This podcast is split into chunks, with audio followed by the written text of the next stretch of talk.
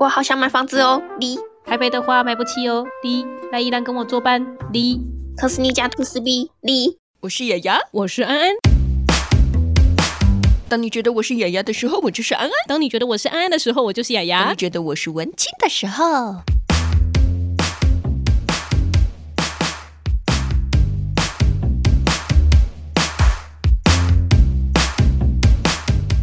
迎收听今天的节目，别叫我文青，我是安安，我是雅雅。究竟在台北买房子到底有多难？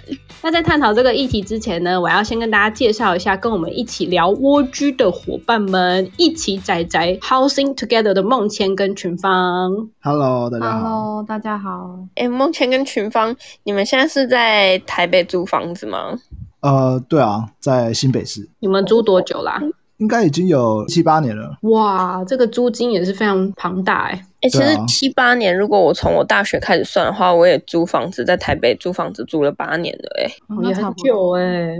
对啊，超恐怖的，默默的时间就这样飞逝。嗯、那你们两个大概三十岁左右嘛？对，今年刚好都三十岁，但是还是买不起房。对啊，在台北真的很困难，大台北地区都很困难。今天为什么要聊这个主题？住宅的议题，是因为梦谦跟群芳他们在募资平台上面有一个计划，叫做“岛民居住可爱计划”。他去探讨说，现在其实要买房这件事是一件不容易的事，到底要怎么样可以让自己的居住环境变得可爱？如果说可爱就是正义的话。哎、欸，你们有听过这句话吗？可爱，有可爱就是这样。我们发现现在年轻人很多没有听过，哎，我们这个世代世代代沟了。哪一句？哪一句？可爱就是正义。正义，我真的没听过。我们这里就有世代 gap 了吗？安安还很年轻。它是出自于一个呃漫画，日本的漫画，萝莉漫画，草莓棉花糖。哇，草莓棉。萝莉漫画，因为之前其实一直有讲说居住正义这件事，这一个世代的人，大家都会希望自己有一个稳定的住宅，然后你们就把这两个字“正义”换成了“可爱”。对啊，对啊，就用这个概念去替换它。因为居住正义很多人在喊，然后我觉得好像听起来太严肃了，甚至其实有一点主观，就每一个人的正义都不一样。不如追求正义，那我们就说不如去追求可爱，让居住这件议题可以变可爱的话。其实也是另外一个方向。那居住要怎么变可爱呢？我觉得首先应该就是价格要可爱一点。对啊，价格是很关键的。哎、欸，我坦白说，其实从我那时候在大学开始在台北租房子啊，一开始从呃两个人住一间雅房，因为在学校附近嘛，嗯、可能大概五六千块。后来住到一个套房，也是两个人住，算起来就变成八千五左右，而且都不含水电哦。毕业之后，我就有发现，可能我也换了一些区域去居住，可是我后来就发现，没有到一万块的房子，其实根本都是很像凶宅，真的。然后都是非常小的隔间，都很小的隔间，然后甚至还会有长得很恐怖的那种，比如说在你的房间里面竟然有两个门，一个门是正常你进去的门，可是你的后门。就打开那个后门，不知道是要去哪里的。我之前在那个大学研究所的时候，也有住过外面这种房子。然后我曾经租过，是冬天的时候，你好像睡在外面。它是用铁门，然后那个铁门外面就是阳台，然后它那格局非常奇怪，很像斜角巷。冬天你就像睡在外面，那个冷风直接灌到你房间。其实你是露宿街头吧？我有这么觉得。我每个月花六千块露宿街头。你们都住台北吗？没有，我住宜兰。我现在住台北。所以其实我们今天在这个节目里面的四个人呢、啊，其实只有雅雅是真的 窝在自己的窝哎。但是因为是在宜兰的关系，宜兰的房价跟台北确实是有很大的落差。然后我那时候会选择买房子，也是因为在宜兰的租金其实也不便宜。如果是一整层的那种公寓的话，也都要一万三到一万七之间的 range。所以你就会觉得说，那我不如在宜兰买房，这样每个月的房贷就跟租金差不多。我高中以前我都是在台中生活，然后你知道台中人对于家的那个想象啊，大概就是透天。因为其实我家里从大概 我小二之后吧，我家里几乎没有少过于三层楼的，就算是房子是租的，也是大概都是三层楼，然后透天，然后可能甚至到四层五层，就是一整栋都是我们家自己的。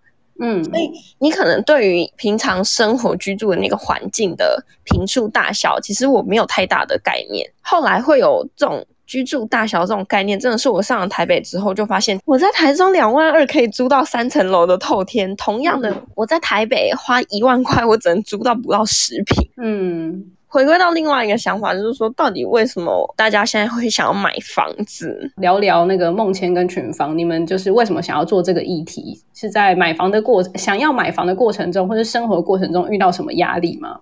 嗯，其实因为我们的工作的关系，就是刚才前面有讲到，我们做影视产业嘛，影视产业的核心就是在台北，所以我我是一路北漂，其实我是高雄人，然后在新竹长大，然后在桃园读书，在台北工作。就是因为工作环境一定要在这个地方，可是我又完全没有办法负担这里的居住，嗯的成本。嗯、那所以我们就在很好奇，就是说，因为做创作者很想要创作啊，很想要。做很多事情，可是我发现最最基本的生活需求，居住这件事情，我都没有办法安稳。就是我们在台北八年，已经搬了五次家，其实搬家是很痛苦的。然后因为我们从小套房开始住，后来住到家庭式整层的那种，对，哇，那整层的所有家具都是自己的，那搬一次家真的是非常非常痛苦的事情。可是就是房东，如呃，我们就遇到可能房东说，呃，我下个月要开始涨房租，嗯、或是。或是说，呃，我房子要收回来给我儿子用用，就是种种情况都有，就迫使我们必须要搬家。你们住到最大的房子大概几平啊？我们现在后来的选择居住的方式都是用家庭式整层，然后我们跟朋友一起分租，我们觉得这是最划算的选择。对啊，可是看纪录片，我发现跟你一起住的室友因为结婚，所以他也搬出去了。对啊，就是大家对于人生的规划，好像结婚就是要配买房，要配买房哦。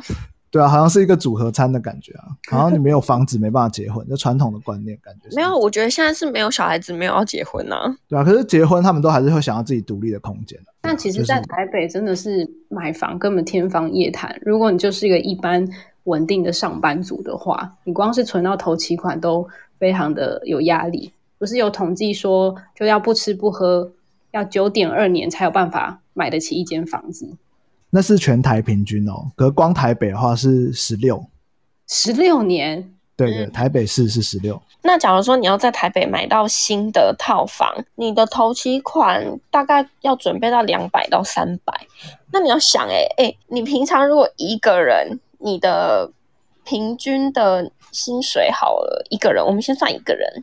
一个人薪水如果三万多块，嗯，他平常不吃不喝哦，三万块光要存到那一百万都不知道怎么存。对啊，何况还是两百万跟三百万呢？对啊，非常的夸张。那你们在做这个议题的时候，因为也访问了蛮多周边的。这些跟我们同年纪的人，应该也发现有一样的问题嘛，嗯、才会想说要做这样的一个议题。那做这个议题的中间，你们有发现有什么更好的形态吗？关于居住正义？呃，其实有，就是因为我们发现了一个新的居住形式，在台湾都还没有没有的，叫做合作住宅。是，它其实是在国外欧洲非常盛行的一种居住方式。在台湾，我发现其实有团体。他们想要做，然后也有、嗯、呃很专业的团体在推动法律的更新跟倡议这件事情。那我就觉得哇，这个经验好宝贵哦。然后作为一个影像工作者，我又我又买不起房子，我就觉得那为什么我不把它记录下来？如果这个真的成功的话，那也许这个纪录片会变成一个很棒的合作住宅 One O One，或是一个寻找到居住方法的一个解放这样子。那什么是合作住宅啊？哦，这个蛮有趣的，就是合作住宅，它的概念是，它是用合作社去拥有房子。那这个下一个问题应该会是，你知道什么是合作社吗？我们知道合作社是什么，我们认知中的合作社不就是那种合作社吗？但是是什么？是哪一种？是哪一种？买东西的合作社。你是说学校那个合作社吗？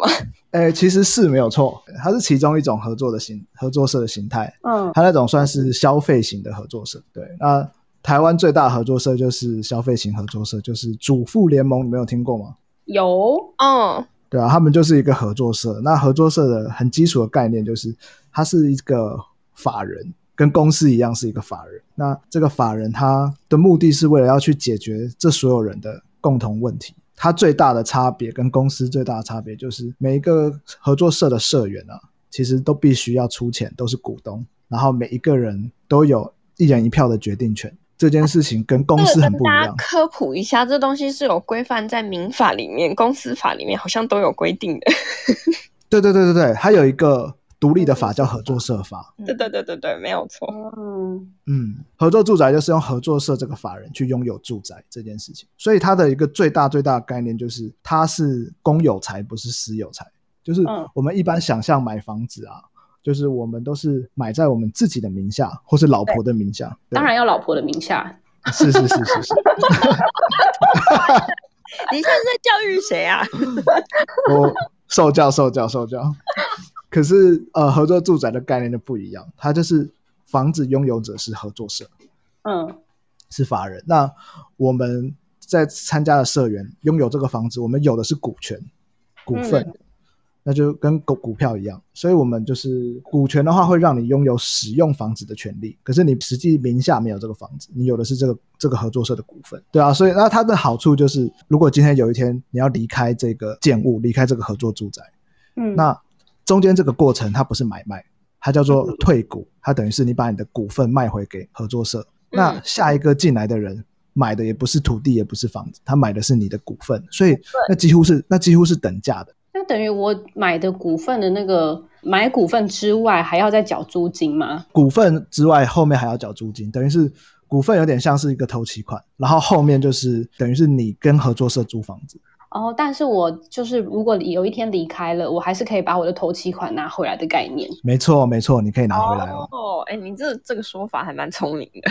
哦，所以这跟社会住宅就不一样，因为社会住宅是政府盖好之后，他租给你，但你没有办法拥有它之外，你还要面临可能六七年你就要搬离开的这个压力。对对，那因为因为合作社的性质，所以你住在里面，其实你同时自己是房东，你也是房客。嗯，因为你是合作住宅的股东，然后你同时又是使用者，所以没有人可以逼你搬走，只有你自己可以想说要改变生涯规划之类的。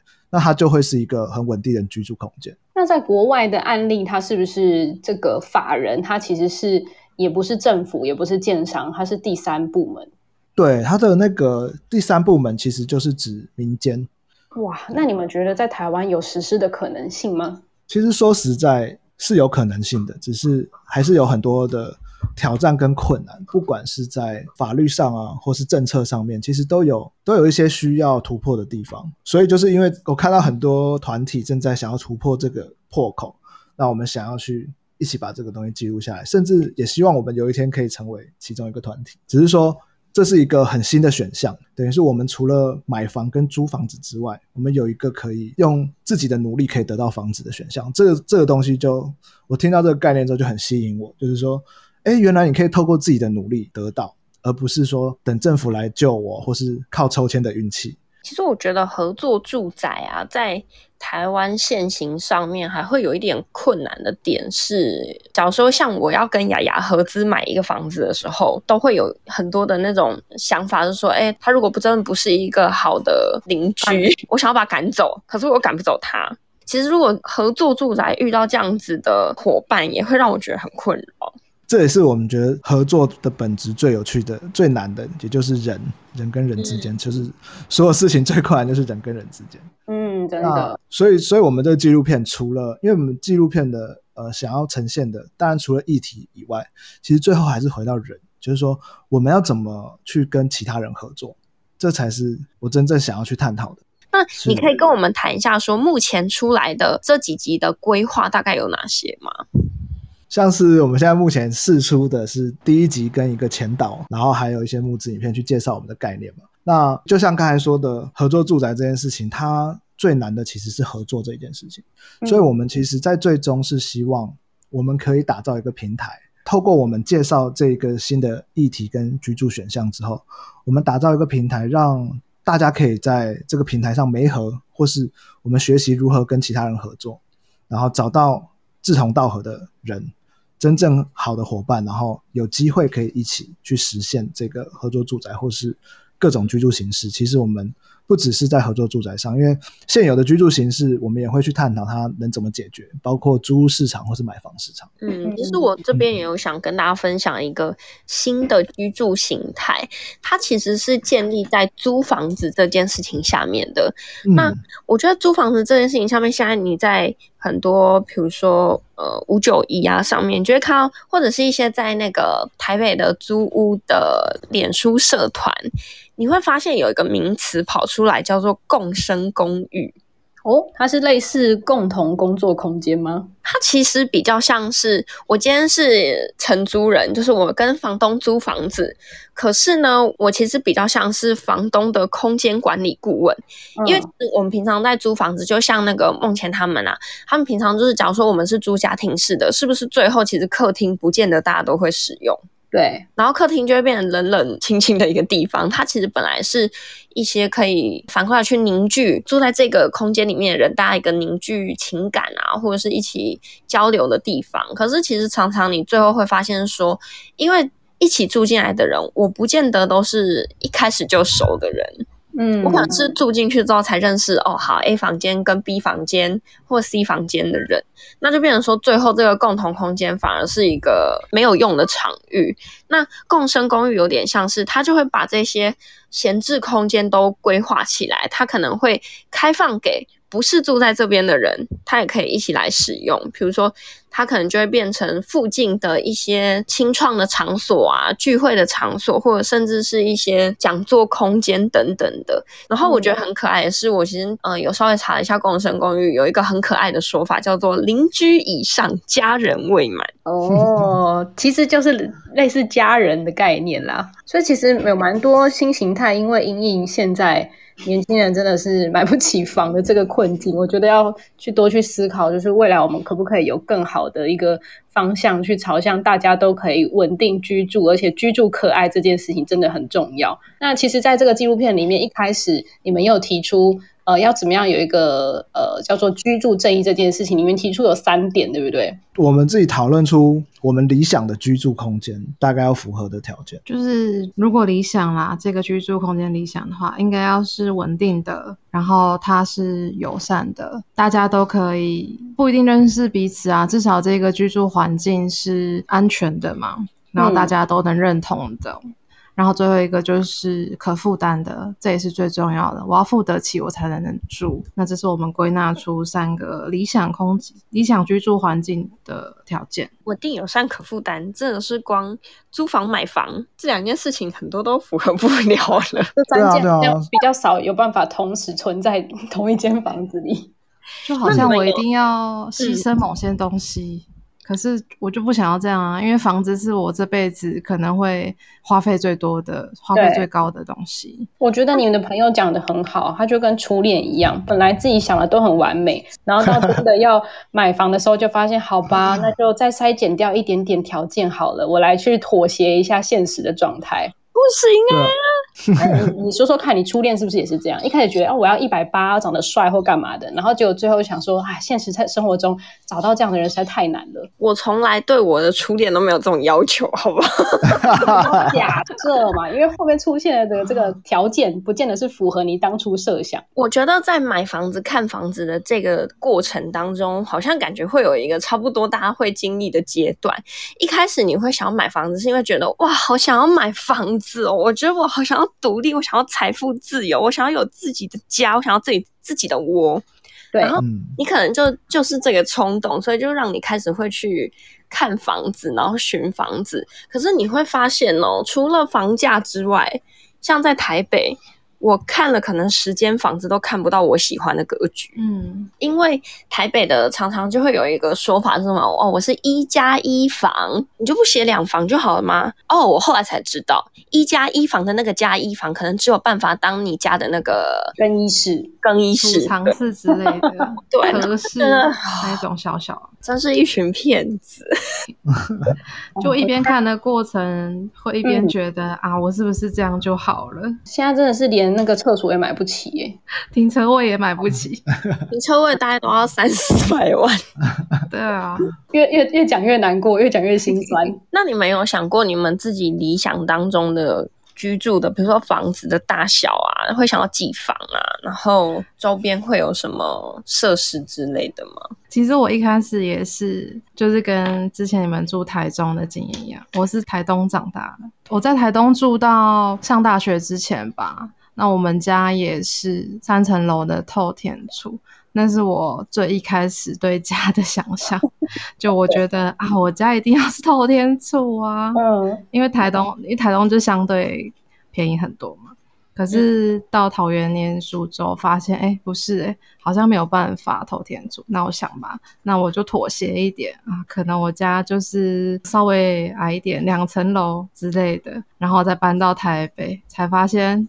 天方夜谭，我连一间房间都买不起。没错，我连套房都买不起。其实我在那之后就对居住没什么想象了，因为就那个现实的压力，会觉得 买房离我好遥远哦，拥有一间房子离我好遥远。我觉得对于在中南部生活的人，真的没有办法觉得人生的生活环境只有十坪那么大，真的。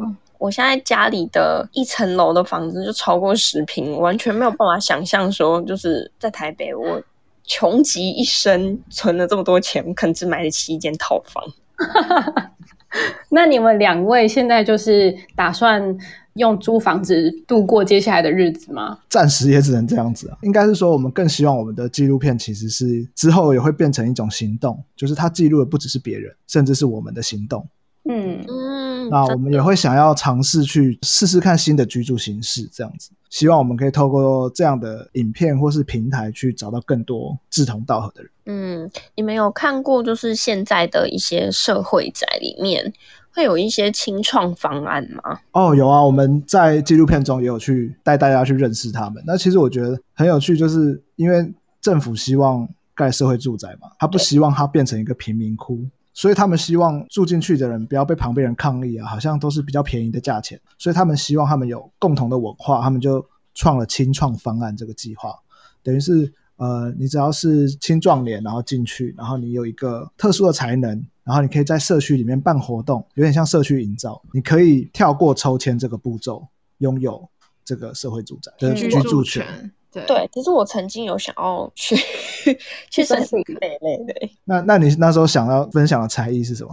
对，这就是我完全觉得它会有空间模糊的地方，因为它其实青创宅在申请的时候，它必须要你交一个类似像你们刚刚讲那个地方创生的一个类似这样子的计划，或者是社区营造的计划。嗯，可是我不太确定是说，你看像这样子的计划，它的标准在哪里？是啊，但是等于是标准是评审委员决定，然后再加上我可能这六年跟这些人相处的很好，那接下来六年呢？这真的也是其中一个他们有在讨论的点啦。因为像他们有一些青创户，我们去访问都觉得哎蛮好的，就跟你们讲之前那个。共生公寓的气氛有一点像，只是在更大型一点，就大家可以互动，嗯、然后也社区很有感觉，这样子，大家都会认识彼此啊，常常出来聊天啊。他们跟朋友聊天的话题，甚至都是邻居，就是那个气氛很好啦。可是就六年就会结束啊。嗯，这也是我们现在想记录一个点，就是他们现在面对。因为这是一个公平性的问题啊，这个大家要轮流抽嘛，所以他们必须要离开。可是他们呃六年累积的经验跟创造这些东西，就可能因为这个制度会完全消失，然后重新再来，这是一件非常可惜的事情。那接下来这个募资的纪录片，它的、嗯。呃，形态就是你们有除了线上的这些影片跟大家分享之外，你们线下活动在疫情结束之后有打算做怎么样的分享吗？哦，我们其实纪录片是一个开始，然后我们其实最最想要做、最兴奋就是线下活动，对啊，我们很想要跟人有人与人之间的连接啊，人与人的连接非常重要。对对对，因为这也是我一直在居住经验上，可能我们是呃合租啊，然后其实就像你说，就是我们的客厅。就像共生公寓一样，其实这就是一种共同生活。那我们希望我们的室友都是可以跟我们一起很快乐的处在这个空间，而不是在自己的卧房之后才是家的空间。嗯，那你家的空间就会扩大。那合作住宅的概念其实也是这样的概念，就是我们住社区大楼，我们都觉得我们的家的空间在那个门之后，可是，在合作住宅的概念，它其实是更大的，整个社区都应该是你的家。呃，前面讲到说共同参与这件事情，所以它整个房子的设计跟建造都是这一群人一起找一个设计师共同设计建造的。哇，对啊，所以是从头开始的营造，哎，对啊，对啊，对啊。那所以我们很希望可以办线下活动，就是我们要怎么样找到这一群人？就像刚才讲说合作很困难，可是其实合作住宅其实很容易成功，是因为 失败的人都看不到，因为他们其实要。他们其实要经历非常多的时间找到伙伴，然后你想想看，如果二十户一个小社区，二十个人要怎么开会？每个人都有一票哦，你没你讲话没有比别人大声，那你要怎么说服别人？怎么合作这件事情是很有趣的，因为他们要从找到人，然后找到地，一起共同设计房子，到盖出来，到住进去，其实是需要时间的。那这个时间其实就是一个磨合，那其实过程中你就会更清楚你的伙伴是谁。然后也会有人离开，也会有更适合的人加入。其实是一个，这个难度很高哎，这点就是你就算家人二十个，搞不好都有不同的意见。没有啊，啊家庭都是最不可以住在一起的一群。对啦，我是说比喻，你要找到二十个跟你有共同的目标、有共识，然后盖了这间房子，真的不容易。对啊，对啊，对啊，我我自己是觉得，因为我其实是大学是读物理系的，后来跑去拍电影，对，然后。我自己觉得，就是应该是有方法的，就是合作这件事情啊，我们可以归纳出一些方法去让它变得更方便，然后让大家沟通更顺畅。嗯，那我们希望我们可以从别人的经验中，还有我们自己的经验中记录下这些过程，希望可以去让这个合作这件事情变得更简单。嗯，然后最后也想要问一下，你们的这个募资方案，它其实是订阅式，对不对？我看它是每个月每个月的一个方案，那为什么会想要用这样的一个方式去募资？然后跟大家介绍一下募资方案大概有哪些？呃，会想要用订阅式，因为我们其实现在的状态是我们推掉所有的工作来做这个东西。哇、哦，然后我们自己对啊，我们自己准备了一百五十万去做这个影集，然后我们是希望在半年内可以做出六集。可是这个居住议题不会因为这六期就解决。对，那我们会用订阅，就是因为看到新型的订阅经济，再加上这个议题其实需要长期的追踪。那我们也很希望可以用这样的方式去做。那一次性其实好处是它可以冲得比较高，可是它可能就没有办法延续。我们比较希望是长期关注。那订阅除了是支持我们之外，我们订阅是希望可以变成一种，也是一种参与。我们会包括线下活动的实际参与都会有。打折跟折扣，再来就是我们每六个月会有回馈品。那这个回馈品，我们也希望打造这种合作的模式，其实是大家共同决定的，不是由我们决定。那我们会提供选项，然后去提供出大家需要的线下活动，想要听什么讲座，想要针对我们的呃纪录片提出来的议题，想要跟谁有更深入的互动，然后我们会去让大家投票参与，然后去决定。我觉得这个岛民居住可爱计划，它可爱的点就是他们其实已经动手在做。他不是说我今天要募资到多少钱，我才开始准备要动工。对，他们就是一个已经决定好要这么做的一个团队，然后决定要投入，不管是投入资金、投入自己的心力，甚至把呃工作啊都先推掉，然后处理这种持续的计划。因为其实像我们。刚谈到的这些纪录片，它其实不是像我们平常想象的那个纪录片，只是最终剪辑成一个小时、两个小时的一个纪录片。它其实大家如果有兴趣，可以直接去 YouTube 里面去寻找“岛民居住可爱计划”。其实都已经有部分的内容已经都在线上等着大家可以先去看了。如果你有想要当他们邻居，哎，真邻居，真邻居，欢迎抖内他们，对，欢迎抖内他们当他们的邻居。礼拜五会有第二集，对，六月四号，然后每两个礼拜的星期五就会上一一个影集，对不对？没错，没错，就会更新一集。没错，然后从这个可爱计划为什么会出现这样一系列探讨下来，其实我觉得是会被感动的。对白又写的蛮靠北的，还蛮好笑的。很开心你们有看到我们的幽默感。有，我有感受到你们的用心，然后也觉得内容拍的非常好。希望大家可以加入抖内的行列。那回馈品呢？我觉得可以跟林柏宏拍照，我就满足了。哎，好啊，我我去问博宏可不可以？哎，找博宏来担任你们的代言人。如果对，懂其实还有一个为什么要抖内他们的原因，就是因为其实我们不是说随随便便的人就跑出来拍这些影片的好吗？团队也要介绍一下啊。哦，对啊，除了你们两位之外，另外两位也非常的专业。对啊，我们还有另外两个伙伴。我们总共四个人啊，其实我们是一间小公司啊，叫持续滚动影像有限公司这样子。嗯，然后之前都接案子，只是因为我就是真的是今年三十岁了，就觉得居住这件事情不解决不行。趁我现在还敢冒这个险，我们就想说我们来拼一波吧。嗯，对，对，真的，他们两位其实是目前大家最火红的那个剧，叫做。火神的眼泪都有参与一些制作啊、编剧啊，嗯、然后还有一些助理导演的一些工作。所以呢，为什么会有林柏宏？我要先解释一下为什么我威胁他要有林柏宏的回馈照片，就对了。对，对，对，我觉得你们名字也取得很好。最近这个“滚动”这两个字也是非常重要。滚动式纠正，滚动式检讨，没错，完全跟上时事。而且我觉得我们那个一起宅宅是我们的频道名称，然后岛民居住可爱计划是我们的影集名称。嗯，那我觉得我们的频道名称也取得很好，哎，就是呼吁大家现在要一起宅宅，一起宅一起宅宅，在家就好。对啊，我觉得其实真的拥有一个自己呃自己的窝，然后一个稳定的居住空间，差很多哎。在心境上，我就我自己而言，我从租房子到买房子这段期间，我就觉得那个感受度安心了不少。然后你会觉得自己是人生胜利组吗？哎，我没有这么觉得，是因为我没有买在台北。但是至少我缴的钱都是我自己的财产，是是是，好像比较安定的感觉，对不对？没错，好羡慕哦！你赶快帮我们看看你家附近还有没有空房啊？哎，我把我楼上楼下邻居都赶走之后，你们来买这边。对对。好啦，那今天呢也非常谢谢两位，谢谢孟谦还有群芳跟我们一起聊聊他们的计划，也希望大家可以多支持一下岛民居住可爱计划这个长期募资的活动，一起来探讨说有没有更多的居住可爱、居住正义的可能性。那我们今天节目到这边告一段落啦，嗯、谢谢大家，拜拜，谢谢谢谢。